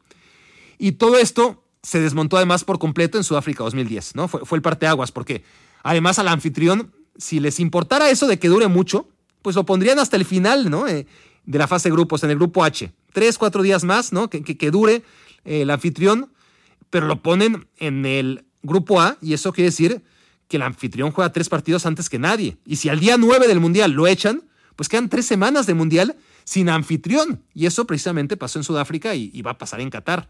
Es lo más probable. Por más que nos decían, me acuerdo, ¿no? Tras el sorteo de aquel Mundial de Sudáfrica 2010, prendías la tele y te decía, no, olvídenlo, ¿no? Pasan Francia y Sudáfrica en el grupo A. No hay manera, ¿no? Porque Sudáfrica es el anfitrión y siempre ha pasado el anfitrión y Francia, pues, hombre, el subcampeón del mundo, ¿no? Y la generalidad pensaba que México no iba a repetir lo que ya había logrado en el 94, en el 98, en el 2002 y en el 2006, muchas veces contra pronósticos, no tanto en 2006, pero sí en los anteriores. ¿Y saben qué?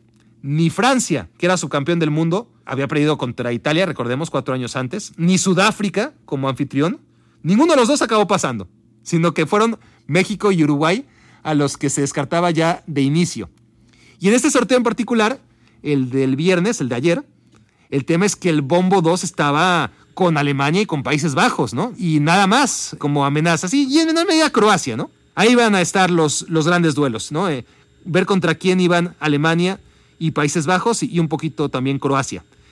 El que le tocara Alemania sería no necesariamente el grupo de la muerte, pero sí ya de inicio el gran duelo de la primera fase, eso lo sabíamos, el más esperado. Y luego en segundo lugar era muy interesante ver contra quién iba Países Bajos, ¿no? A menos que, que, le tocara contra Qatar. Y eso fue lo que acabó pasando, que la cabeza de serie no tuvo efecto porque para efectos prácticos Países Bajos es la cabeza de serie de este grupo. Y no ocurrió lo que en el grupo de España, ¿no? El único donde hay dos cabezas de serie prácticas, no teóricas, ¿no? Con España y con Alemania, ¿ok? Ok, suficiente con el grupo A. Grupo B, el cruce con el A.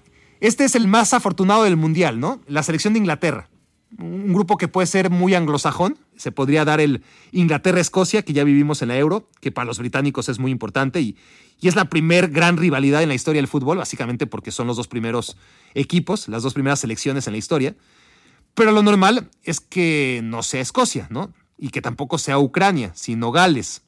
Eh, pues, podría ser Ucrania, pero Gales es el favorito. Y, y entonces también está Estados Unidos, tres equipos de origen anglosajón, que, que, ya le tocó a Estados Unidos contra Inglaterra en Sudáfrica 2010 y le quitó además el primer lugar de grupo la Inglaterra de siempre que promete mucho y en ese momento con Gerrard y con Lampard y yo creo que todavía con Scholes y, con David Beckham. O sea, no podemos descartar del todo que esto ocurra otra vez, ¿no? Pero no tiene pinta, ¿no? No tiene pinta. Estoy pensando, ¿no? Con, con David Beckham en 2010 ya no, ¿no? David Beckham ya no llega a 2010, se queda en 2006, pero, pero bueno, de todas formas era una gran selección, ni quien se acordara de, Beckham. Y de todas formas, Inglaterra queda fuera. O bueno, no queda fuera, pero eventualmente iba a perder por goleada contra Alemania. Pero si se enfrenta contra Alemania, es precisamente porque Estados Unidos le saca el primer lugar de grupo. Así que hay que tener ese antecedente bien presente, porque además ahora Estados Unidos es mucho más peligroso, es mucho mejor equipo y no podemos descartar del todo que Inglaterra no acabe en primer lugar de grupo y aproveche ese cruce eventual como primer lugar del grupo B con el segundo del grupo A.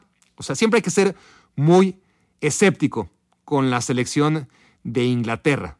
No tiene pinta que esta selección inglesa sea como las anteriores, pero lo he dicho muchas veces, Inglaterra Inglaterra siempre va a cargar con esa cruz que lleva en la bandera, ¿no? Pero se parece a lo que vimos en el Mundial pasado, ¿no? Eh, lo que ya dije, eh, Rusia 2018 tenía en Inglaterra una selección en la que pocos creían, una selección joven que se quedó a las orillas. Y, eso, pues ya saben, ¿no? Lo, que digo de, de, España en 2006, antes de ganar el Mundial, de Alemania en 2010, cuatro años antes de ganar el Mundial, de Francia en 2014, antes de ganar el Mundial, Eso lo veía yo en Inglaterra, ¿no? En el Mundial de Rusia 2014 y ya presupuestaba que si seguía esa tendencia, ojo con Inglaterra en el Mundial de Qatar. Y ahora vamos a ver si logra continuar la tendencia, ¿no? Esas tendencias que ya dije se rompen y quién mejor que Inglaterra o quién peor que Inglaterra según cómo lo vean para romperla, ¿no? Lo veo difícil, es, es Inglaterra al fin y al cabo, pero la verdad es que le sale todo bien, les sigue saliendo todo bien. En la Euro, todo a modo, ¿no? Protegido por Wembley hasta la final. Inglaterra, que para mí con Gareth Southgate como técnico, tiene premios o ha tenido premios desproporcionados. Mucho mérito al técnico que, ha logrado lo que nadie, que, si Inglaterra de todos modos no va a ganar nada, por lo menos que se acerque, ¿no? que ya es el primer paso, pero podría incluso, o, a ver, debería, más bien que podría, jugar mucho mejor, ¿no? porque jugar bien no solo es desarrollar el ecosistema propicio para que tu equipo desarrolle sus mejores cualidades y a la vez, en el mismo tiempo, le niega al rival la posibilidad de mostrar y desarrollar sus propias cualidades. Esto es una parte de jugar bien. Pero jugar bien aparte es, desde mi perspectiva, hacerlo con un modelo congruente a tu materia prima, ¿no? Y eso es lo que no hace Inglaterra, ¿no? Que aparte, camino al, Mundial le tocó un grupo ideal, ¿no? Ya, ya hablamos de él. Le toca Polonia, Andorra, San Marino, Hungría y, Albania. Y claro, Inglaterra arrasó. No es la primera vez que tiene buena pinta en la eliminatoria, que, parece que, que, viene con todo, y luego llega al Mundial y es otra cosa, ¿no? Generalmente otra cosa de mala a muy mala. Pero este equipo en particular, con Harry Kane, con Raheem Sterling, si mantiene el nivel de aquí a noviembre, con Phil Foden, que, a mí realmente me parece que es un jugador especial, no, no es uno más, no, no, parece una promesa más como otras tantas o, un jugador inglés inflado como, como algún otro. Alexander Arnold y Jude Bellingham son buenísimos. ¿Quién más? Es que hay muchos, ¿no? Realmente no podemos hablar de todos, pero, o sí podemos, pero nos llevaría mucho tiempo.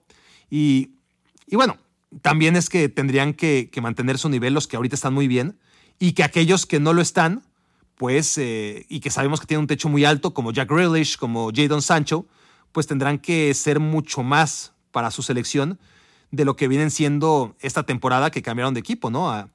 al Manchester City y al Manchester United respectivamente. Tanto Grealish como Sancho, futbolistas buenísimos. Es que el tema es que podemos hablar de muchos, muchos jugadores, pero, pero, la verdad es que Inglaterra es una selección tan conservadora, porque juega con sus dos mediocampistas de recuperación. A Southgate no lo sacas de esa idea juegas con cuatro defensas y un portero. Entonces ahí ya tienes siete jugadores. Más Harry Kane, ocho, porque a Harry Kane nadie lo mueve. Y entonces, para todos esos jugadores que ni son el centro delantero, ni tienen labores defensivas como prioridad, te quedan solamente tres lugares. Tres lugares para todo el talento que tiene Inglaterra, que es muchísimo, ¿no? Si jugaran al fútbol 30 contra 30, a lo mejor Inglaterra sería la selección más poderosa del mundo, ¿no? En este momento, junto a Francia. Pero no, es 11 contra 11 y no está mal, ¿no? Porque a un 11 contra 11 Inglaterra lo tiene todo. Todo, todo menos que es Inglaterra, ¿no? Y ese, y ese menos es un menos importante. Y cuando digo que tiene todo, me refiero sobre todo a que tiene un planteamiento ideal, o sea, un planteamiento conservador, que es lo que suele funcionar en esto de los mundiales, ¿no? ¿Por qué? Bueno, por dos razones. Falta de tiempo, y falta de recursos propios de las selecciones. Cuando digo falta de tiempo, ¿de qué hablo? Pues hablo de que los entrenadores de selección nacional pues no tienen tiempo como los entrenadores de clubes, ¿no? Ven a sus jugadores muy poquito, llegan de viajes muy largos, entrenan un ratito, juegan un partido, se van y, nunca tienen tiempo realmente de hacer una cohesión en sus equipos. Y antes de un mundial pues tiene una concentración muy breve, no es suficiente, ¿no? Es una pretemporada súper breve y llegan los jugadores también cansados y es muy difícil en ese sentido. Entonces no puedes ser muy exquisito en tu planteamiento, no conviene eh, desarrollar ideas eh, demasiado elaboradas porque el fútbol de selecciones no las premia, ¿no? Es más fácil enfocarse en estar ordenado y, destruir y después atacar al contragolpe a aquellos equipos inocentes que creen que aún sin estar tan aceitados y sin tener esos mecanismos que, sí se tienen a nivel de clubes, que trabajan a diario, pues esas selecciones que creen que se puede jugar otro tipo de fútbol a nivel de selecciones suelen pagar ante equipos más pragmáticos como viene siendo la Inglaterra de Southgate. Eso por un lado. Y por otro lado, si no se ve tan buen fútbol a nivel de selecciones, si a nivel de selecciones este tipo de fútbol más exquisito no tiene cabida, no es un fútbol triunfador al menos, esto se debe a también a la materia prima con la que cuentan los entrenadores de selección, porque por un lado tienen un universo amplísimo, ¿no? Ya quisieran los entrenadores de club tener nóminas de 100, 200 jugadores, todos ellos podrían llegar a una selección y no pueden llegar a un equipo. Un equipo tienes tu plantel de 20, 25, 30 y con eso te las tienes que apañar. Pero ese plantel está balanceado. Eh, si la dirección deportiva hizo más o menos su trabajo, pues de esos 30 jugadores, pues tienes a tus porteros, a tus defensas, a tus laterales. En todas las posiciones tienes competencia más o menos similar. En cambio, en selección nacional, pues por ahí tienes, como le pasa a los equipos africanos, muchísimos jugadores de una misma nacionalidad, pero que todos juegan en la contención. No necesitas tantos contenciones, ¿no? O hay selecciones que tienen muchísimos delanteros, enormes delanteros, pero al final, por muy ambicioso que seas, solamente son compatibles dos. Y hay selecciones, como hablamos de Francia, ¿cuántos franceses, eh, cuántos centrales franceses no están en la superélite? Al final juegan dos o máximo tres, ¿no? No, no, no hay cabida para todos. O Eslovenia, que tiene dos porteros de super primer nivel, como Oblak y Handanovic, ¿y de qué le ha servido si solamente juega uno? En fin, ese es el tema que no permite que una selección, por ejemplo, a diferencia de un club, si le falta un puesto, pues el club va y, lo compra, ¿no? Va al mercado y según el presupuesto que tenga, para lo que le alcance, se puede reforzar. Una selección tiene que ir siempre con la cantera, ¿no? La, la cantera es aquella de jugadores que nacieron en el país, porque si quieres naturalizar a uno es un proceso larguísimo, que no es muy práctico, al menos no para una solución inmediata, y eso hace que en efecto, los planteamientos como el de Inglaterra logren ser exitosos, porque son muy básicos, son muy pragmáticos y hacen mucho daño a aquellos que piensan que se puede hacer mejor. Entonces, cuando en resumen digo que Inglaterra lo tiene todo, ¿por qué sigo diciendo que para mí Inglaterra podría ganar el Mundial? Me refiero, uno, a esta teoría del equipo joven que llega a su segundo Mundial y lo gana, ¿sí? Dos, es un fútbol práctico, ideal para el fútbol de selecciones. Tres, es un grupo casi a modo, ¿no? Con sus dificultades sí, pero es un grupo que, le va a permitir quedar primer lugar de grupo, si, si hace las cosas como tiene que hacerlas.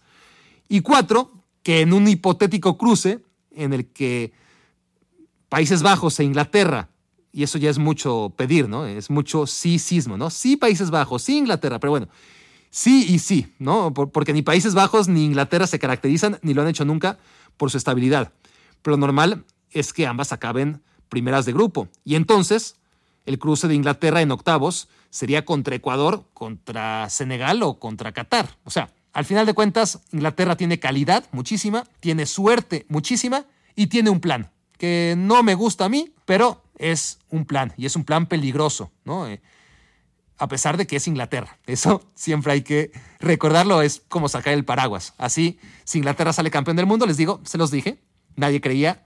Y si no lo hace, pues digo, ah, dije que de todas formas no lo iba a hacer. Bien, vamos ahora al grupo E, rápido, el que tiene España y Alemania. Este sí vale la pena profundizar un poco, pero no tanto como los anteriores. Eh, vamos a acabar ya, se los prometo. Alemania me encanta. Alemania me encanta con el 4-2-3-1 de Hansi Flick. Me parece que recupera muchas cosas.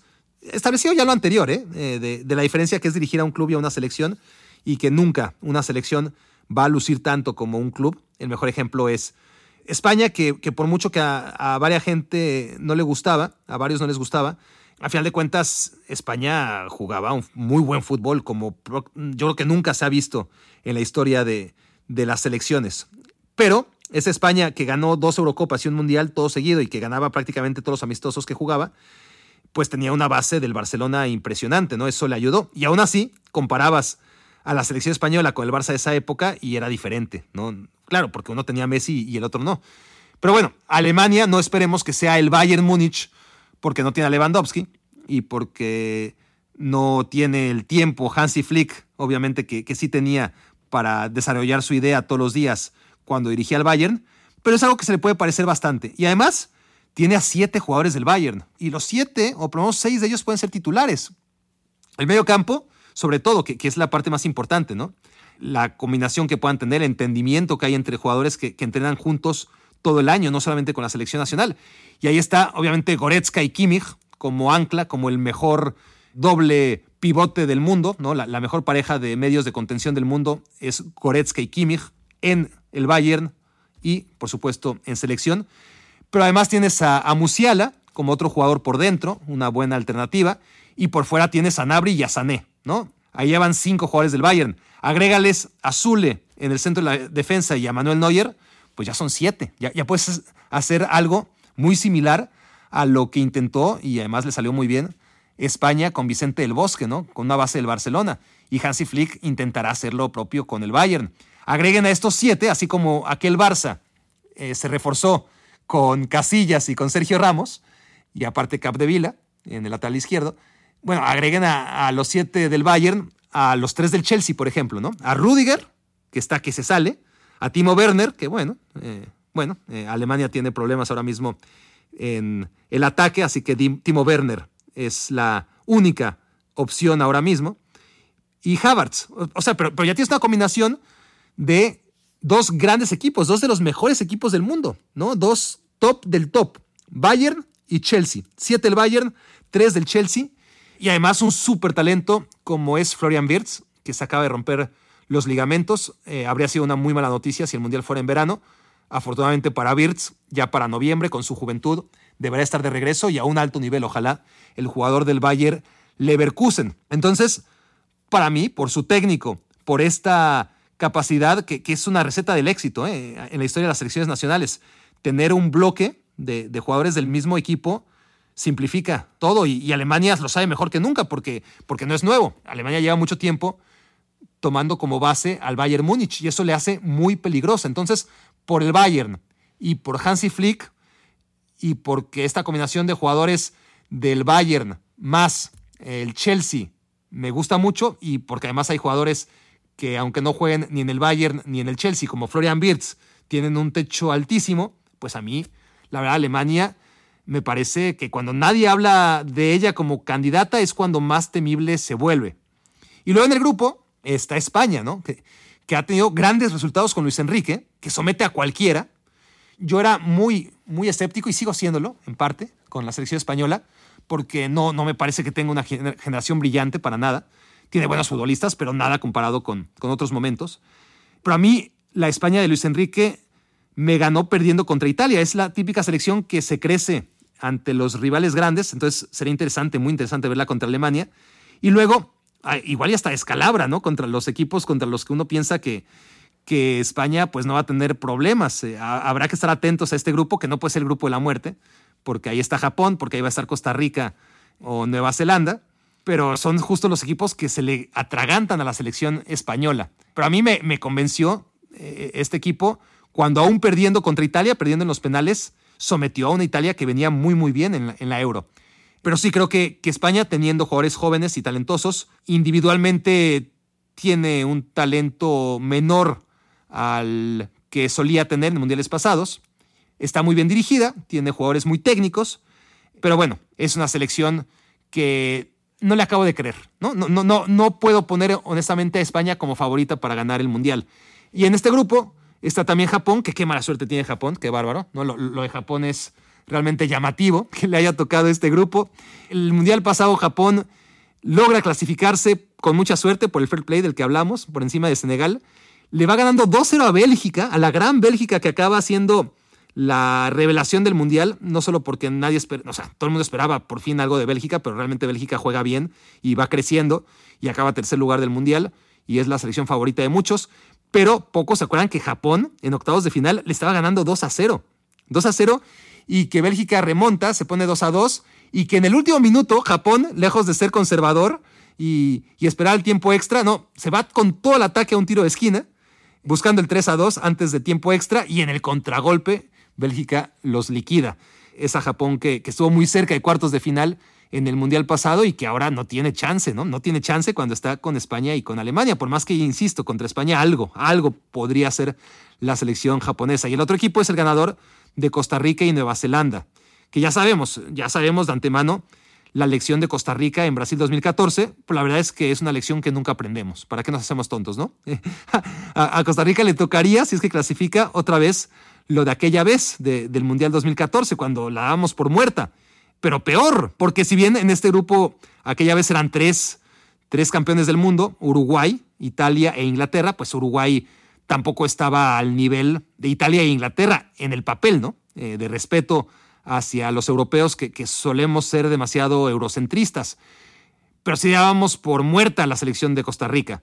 Pero es que Italia e Inglaterra hemos visto a lo largo de la historia, sobre todo en los últimos años con Italia, que, que son lo que son, ¿no? Son equipos que puede pasar cualquier cosa, que, que, no puedes confiar en ellos a ciegas. España y Alemania son otro boleto, sobre todo la España madura de los últimos años, a pesar de que tuvo una etapa de zozobra, ¿no? Después de todos sus éxitos, España es un equipo confiable, muy confiable, y, Alemania, pues sí, quedó fuera de fase de grupos por primera vez en su historia, y es muy difícil que vuelva a pasar cuatro años después y más con este grupo, ¿no? Que por un lado, sí, parece el grupo de la muerte porque hay una Alemania y una España, pero los otros dos, pues, hacen que, no podamos llamar así a este grupo. Y primero a ver si Costa Rica puede con Nueva Zelanda, ¿eh?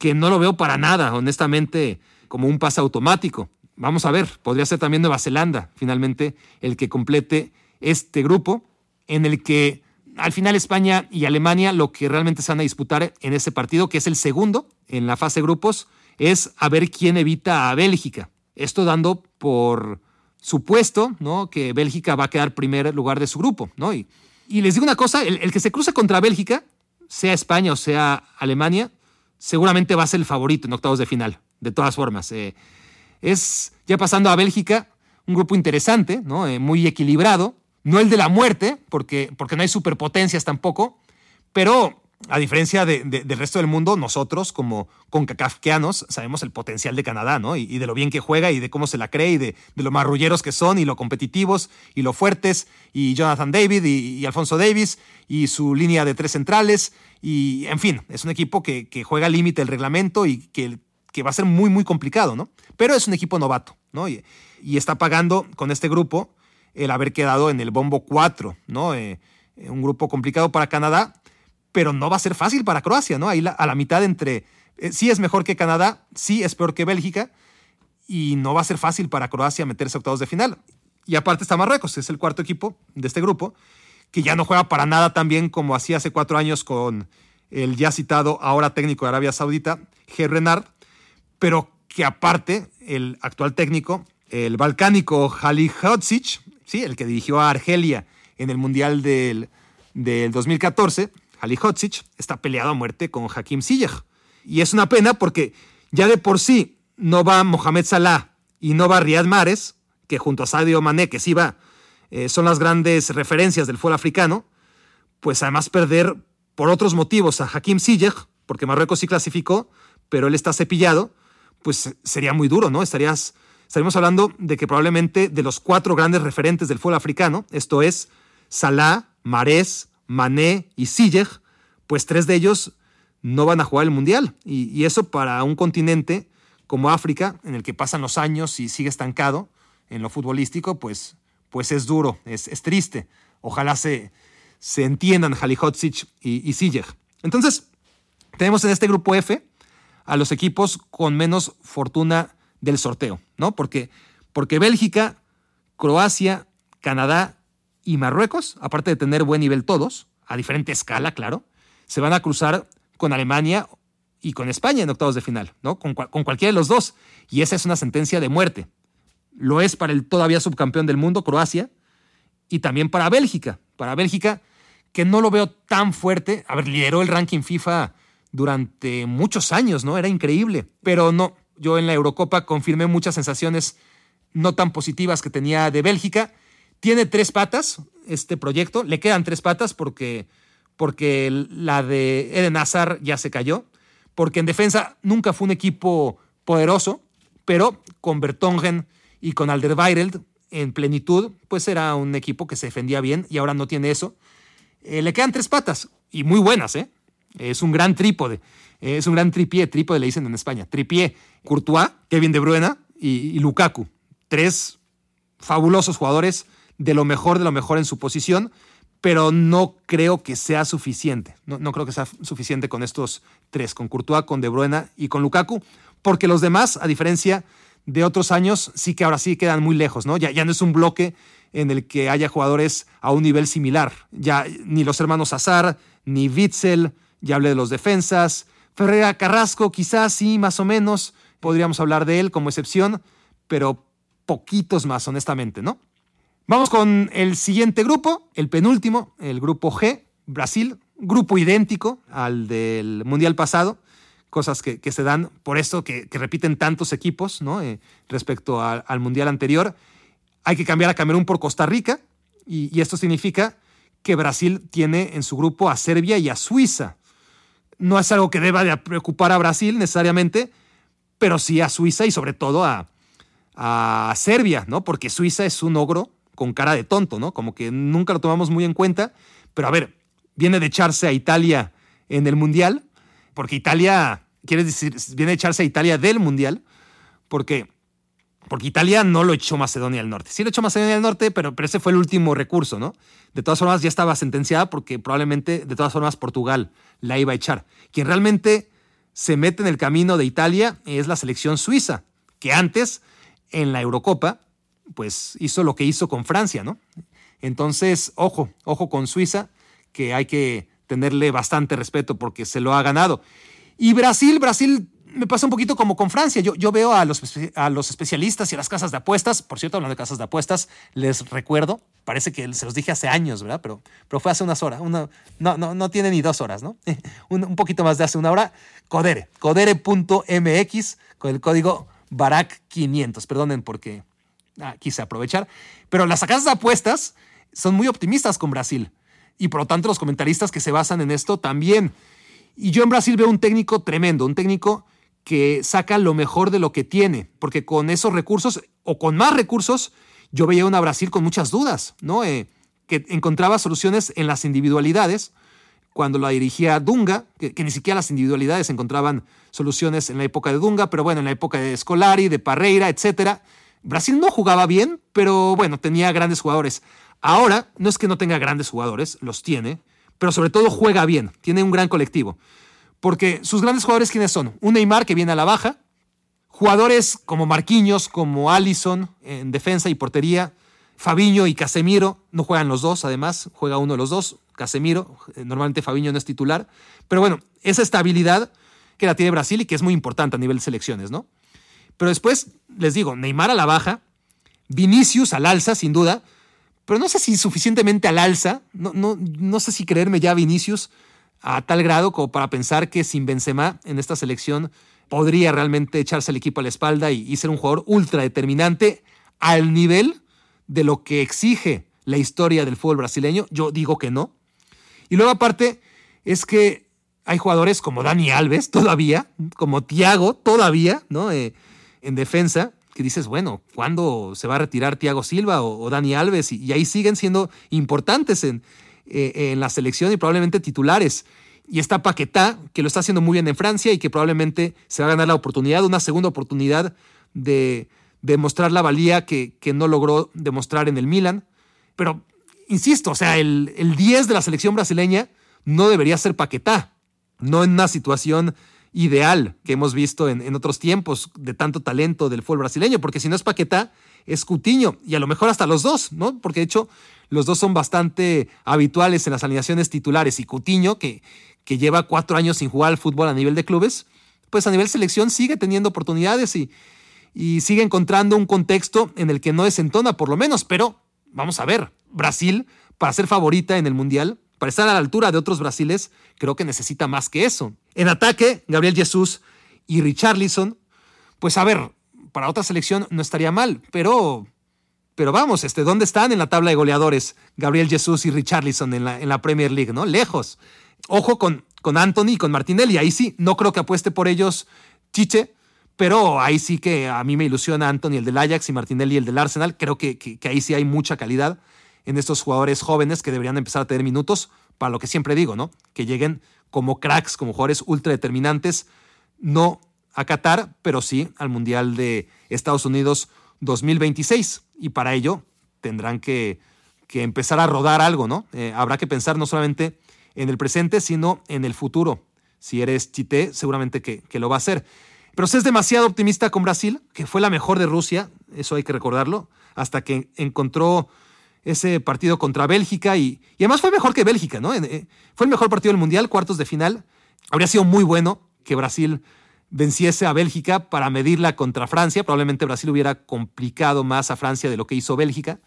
Pero bueno, no se dio y, Brasil, a pesar de quedar eliminada en cuartos de final, a mí me dejó buenas sensaciones en el Mundial pasado. En este Mundial tengo un poquito más de dudas, sobre todo porque veo muy eufórica a la gente en general, pensando que, que es la gran favorita junto a Francia. Y yo no la veo, ¿no? Ni, ni, a ellos ni a Francia. Los veo a un mismo nivel que Inglaterra, que Portugal y que Alemania. ¿no? Para mí esas cinco selecciones están más o menos en un nivel similar. Y del grupo H, pues ya no quedan ganas ni tiempo de hablar, porque llevamos mucho tiempo sobre analizando esto. Y además, por alguna razón, siempre parecen grupos deslavados, ¿no? Percudidos. Miren, aquí lo apunté. En 2014, el grupo H eran Rusia, Bélgica, Argelia y Corea del Sur. O sea, de hueva. En 2018, el grupo H era Polonia, Colombia, Senegal y Japón. O sea, de hueva otra vez. Y ahora en 2022 es, a ver, es, ¿se acuerdan? Eh, hagan esfuerzo, ¿no? ¿no? esperen que les dé yo todo masticadito. A ver, desarrollen ese músculo llamado cerebro, que en estos tiempos ya no se esfuerza, ¿no? Porque Google te lo resuelve todo y es un músculo que hay que desarrollar. ¿Ya? El grupo H es Portugal, Uruguay, Corea del Sur y Ghana. Muy bien, muy bien amigos. Bueno, que el Portugal-Uruguay está bien, sí. Ya, se midieron en el Mundial pasado, en octavos de final, y ganó Uruguay, que, que, fue medianamente sorprendente. Y aquí ambos querrán eludir a Brasil en octavos de final, ¿no? Pero ojo, porque Suiza, ya lo dije, que sería el segundo del grupo G, pues también es bravo. Va, va a haber problemas tanto para Portugal como para Uruguay si logran meterse a octavos de final. Y me quedo con la selección portuguesa porque dije que, que para mí hay cinco favoritos que están más o menos al mismo nivel. Brasil y Francia coinciden todos. Alemania no tanto, con Inglaterra hay mucho escepticismo como siempre y bien ganado. Y con Portugal, pues ahí sí muy pocos pondrían a Portugal, otros pondrían antes a, a Bélgica o Argentina. Yo pongo a Portugal, porque me parece que aunque no tiene esa profundidad de la que hablamos, no necesita tener tantos grandes delanteros, tantos grandes mediocampistas, tantos grandes defensas. Tiene lo justo para cada posición excepto quizás la defensa central, ¿no? Donde Pepe se va haciendo viejo, donde está Rubén Neves, que va camino a ser el mejor defensa del mundo, si no lo es ya, está ahí en el debate seguro. Bueno, Rubén Neves es un jugador que, que puede sostener a esta selección portuguesa, aun cuando en defensa se la pueda ver más frágil, pero, pero es que tiene brillantes laterales en Guerreiro y sobre todo en Cancelo, tiene a jugadores en los mejores equipos del mundo y además son determinantes en los mejores equipos del mundo, ¿no? Jota lo es en el Liverpool, Cancelo lo es en el City, por supuesto que también Bernardo Silva, Bruno Fernández es el alma, la vida y el corazón del Manchester United. El Milan es el líder de la Serie A y es líder con una figura preponderante que desde mi punto de vista es Rafael Leao, que tiene muy pocos minutos en la selección portuguesa porque, porque ahí sí no caben todos, pero Fernando Santos tendría que encontrarle un hueco al menos de cambio y, un papel protagónico a, Rafael Leao. Y tienes a Rubén Neves, que juega muy poquito, que el entrenador prefiere a Moutinho, pero ya sería hora de, poner al jugador del Wolverhampton ahí porque realmente es brillante. Y así tienes todavía a Joao Félix, ¿no? Desde la banca, que, que, que si anda tan bien como anda ahora a la hora del Mundial, o si mejora, pues hay que encontrarle también un hueco. Entonces, hay muchos jugadores muy, muy buenos en todas las posiciones, los mejores en sus posiciones, algunos de ellos. Y tienes a Cristiano Ronaldo, que lo deja al final a propósito, pero además de todo tienes a Cristiano Ronaldo, que creíamos que se había quedado a la mitad, ¿no? Que había tenido muy mala suerte, porque el Cristiano Ronaldo de la primera época dorada, hablo, hablo de tiempos modernos, ¿no? Post Eusebio, pero aquella época dorada con Figo y con Rui Costa y compañía, pues estaba Cristiano Ronaldo muy, muy joven y aquellos le quedaban ya muy veteranos, ¿no?